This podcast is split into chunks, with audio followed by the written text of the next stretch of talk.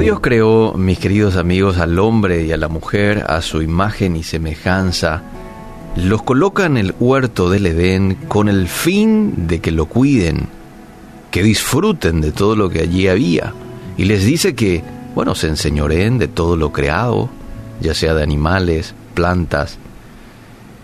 Pero otro de los planes de Dios para el hombre es que ellos disfruten de su presencia. Es decir, que tengan cercanía uno con el otro. Dios estaba con Adán. ¿eh? Dios era presente con la creación. Fíjate vos de que en Génesis 1.28 les bendice, les dice que debían de comer. En el 1.29 Dios le observa y se da cuenta que Adán necesita ayuda. Todos tenían pareja, Adán estaba solo. Entonces le crea a Eva. Es decir, Dios se mostraba cercano al hombre. No es que los creó y les dejó. Se mandó mudar. No. Él era parte activa de su creación. Ahora, algo ocurre cuando el hombre desobedece, comiendo del árbol que Dios le había dicho claramente no comiese. El pecado se introduce y genera este elemento, el pecado, una muralla de separación entre Dios y nosotros. De hecho, conocemos la historia. El hombre es expulsado posterior a esta decisión, es expulsado del huerto y ocurre una serie de cambios en la naturaleza. Aparece la muerte y por ende se pierde esa cercanía que teníamos con Dios. Ahora, buenas noticias. De eso se trata. Los evangelios hablan de esa buena noticia. ¿Cuál es esa buena noticia?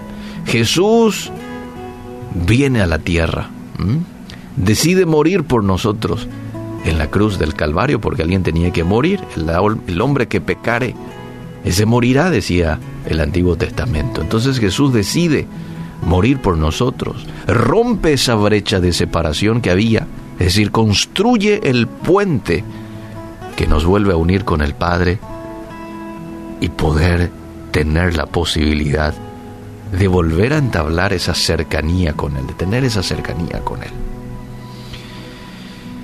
Este regalo en realidad está hecho para todos, pero se apropian, se adueñan de este regalo aquellos que creen en su nombre y le reciben a Jesús. Juan 3:16, un pasaje bastante conocido, dice, de tal manera amó Dios al mundo al mundo, a todos, que ha dado a su Hijo unigénito, para que todo aquel que en Él cree no se pierda, sino que tenga vida eterna. Juan 1.12 dice más a todos los que le recibieron, a los que creen en su nombre les dio potestad de ser hechos hijos de Dios. Recibieron a los que creen. ¿Mm? Yo deseo que este año 2021 sea un año en tu vida de volver al plan original de Dios. Plan original de Dios. Es decir, de tener cercanía con Él. Si aún no le has recibido en tu corazón, recíbelo. Recíbelo.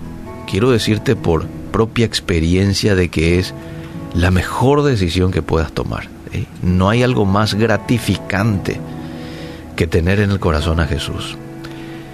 Y si ya le has invitado en algún momento a Jesús a tu vida y decís creer en, eh, creer en Él, pero esa fe no le demuestras con acción, esa fe no lo demuestras con obediencia, con entrega a Él, entonces toma la decisión en esta mañana de consagrarte a Él.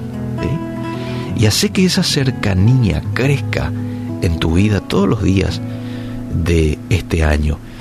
¿Cómo crece esa cercanía con Dios? Mediante la oración constante, mediante el estudio de la Biblia, una vida de obediencia a sus preceptos, porque dice la Biblia que Él tiene intimidad con aquellos que lo obedecen, ¿sí? La comunión íntima de Jehová es con los que le temen.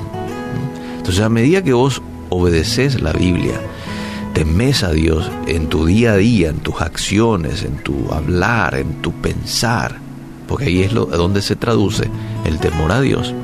A medida que eso ocurre, a medida que Dios se va a ir manifestando a tu vida, se va a dar a, a conocer para vos.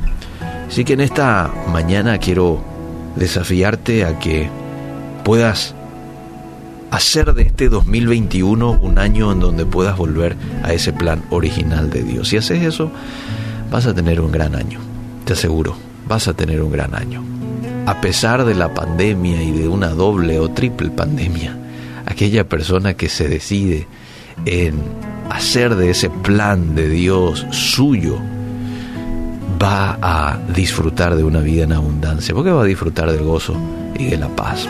Hoy te agradecemos Dios porque eres parte activa de tu creación y eso lo vemos desde un principio.